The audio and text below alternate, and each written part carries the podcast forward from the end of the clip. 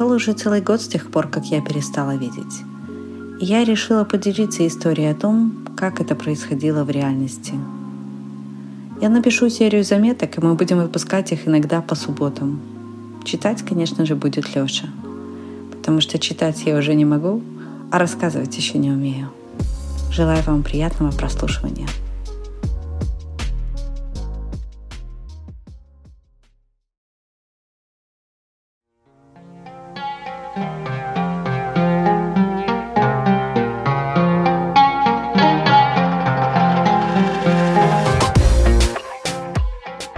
Наступил май, и оторвавшись от нулевой отметки, температура воздуха постепенно поползла вверх.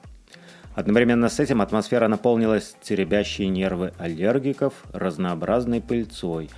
И, как обычно, резко увеличилась влажность. Но влажность – это уже не про аллергиков, это про меня. Это мое тело моментально реагирует на изменение влажности – Хотя по необъяснимой причине стоит мне только упомянуть влажность воздуха на приеме у врача, он тут же начинает от меня отмахиваться и ухмыляться так, будто бы я ему жалуюсь на крокодилов, кашляющих у меня в спальне по ночам. Даже странно как-то. Потому что все медицинские учения древности, те, которые способны по-настоящему исцелять людей даже сейчас – были прекрасно осведомлены о влиянии особенностей климата на человеческий организм. Видно, в процессе развития медицины какой-то рукожоп случайно удалил эту главу из медицинской литературы, а современные доктора приучены отрицать все то, чего не видели в учебниках. Наверное, как-то так.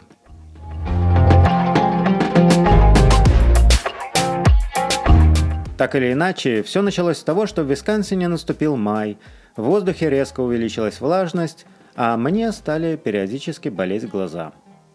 Они не болели мне ни постоянно, ни как-то особенно мучительно.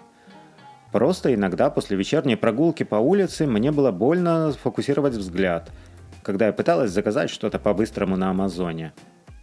Если честно, я даже не придала особого значения этому обстоятельству – Потому что, во-первых, такое уже было за год до этого. И, во-вторых, я прекрасно могла осуществить свой электронный шопинг и на следующий день. Вместо этого я была активно занята покупкой нового дома и сопутствующим этому событию переездом.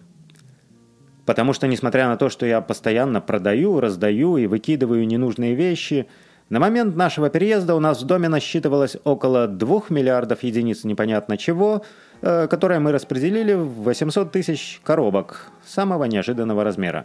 Ну, или, по крайней мере, ощущалось это приблизительно так.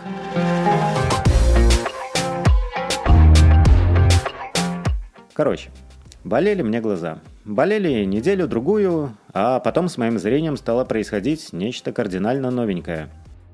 Каждым утром после сна я не могла рассмотреть ничего в своем телефоне – я пробовала сфокусировать взгляд, но картинка расплывалась в какой-то жидкий разноцветный кисель и уплывала в небытие, смываемое слезами, текущими из перенапрягшихся глаз.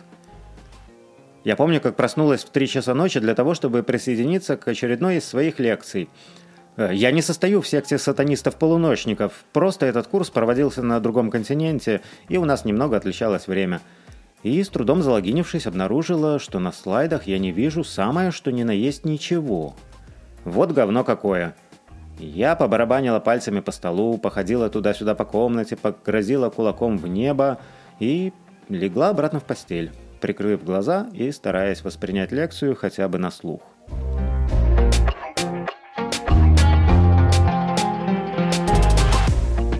Я начала периодически пропускать текстовые сообщения, приходившие мне на телефон. Я теперь не всегда знала на 100%, кто мне звонит, потому как определившийся номер или имя контакта из записной для меня иногда начали становиться одной слившейся полосой в верхней части экрана, и угадать, кто это, я могла только по ее длине, зависящей от количества высвечиваемых символов. «А? Что? Почему я не побежала, сломя голову к врачу? Ну, Потому что у меня уже был назначен визит к новому офтальмологу на конец мая. А спешка в ситуации, в которой все уволенные мной прежде врачи признали свое бессилие, в любом случае не могла особенно повлиять ни на что. И вообще, я как бы не планировала слепнуть. Я искренне верила, что эта бяка скоро пройдет и пройдет. А там еще и финансист, оформлявший наш кредит на покупку дома, оказался непуганным немощем и практически завалил всю покупку, заявив в последний момент, что оформить кредит, который он гарантировал нам с пеной у рта, к сожалению, по ряду причин теперь не удастся. «Что? Ты что несешь там, недоумок? Думаешь, если ты сидишь в другом штате, я до тебя не дотянусь? Детройт всего в пяти часах от нас, милочка. 43-я стрит, офис 215. Я уже выезжаю, зови священника. Ах да, я снова забыла, что я больше не тот дерзкий мордоворот, которого валили целым отрядом в предыдущем воплощении, и что в этом воплощении я всего лишь беспомощная слабовидящая девочка с бантиком. Вот черт, как не кстати. Ладно, ладно. Воспитать наиболее эффективным способом мне тебя не удастся, но лицензии я тебя лишу однозначно. Вот только зрение перестанет глючить.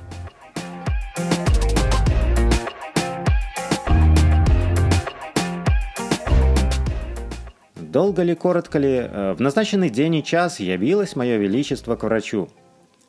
«Да не вижу я ваших букв, я же сказала. В последние два дня я смутно различаю иконки приложений в своем телефоне. «Пятьдесят три», — сказала медсестра перепуганным голосом. «Пятьдесят три чего?» — не поняла я. «У вас глазное давление пятьдесят три». «Пятьдесят три? Хм. В прошлый раз было двадцать шесть. А вы точно ничего не перепутали?» «Ну давайте я померяю еще другим устройством». «Давайте». 22. О, это мне нравится больше. Запишите, что давление 22. Сменившая медсестру доктор внимательно перечитала записи, сделанные медсестрой. Затем тщательно рассмотрела мои ойки, пожалуй, под каждым возможным и невозможным углом через микроскоп. И добродушно поинтересовалась у меня. «Какая, по-вашему, должна быть цель у нашего визита?» «Нет, ну нет. Ну я же не к психиатру пришла. И даже не к психологу. Это же не я, доктор, в этой комнате. Полечите меня уж как-нибудь, хотя бы для галочки, что ли. Все ясно, короче. Да так, глазное давление померить. Ну и убедиться, что у меня глаза еще не вылезли из орбит. У меня также назначат визит к специалисту по глаукоме через пару недель. Давайте я у нее проконсультируюсь. А к вам буду периодически приходить перемерять давление. Да.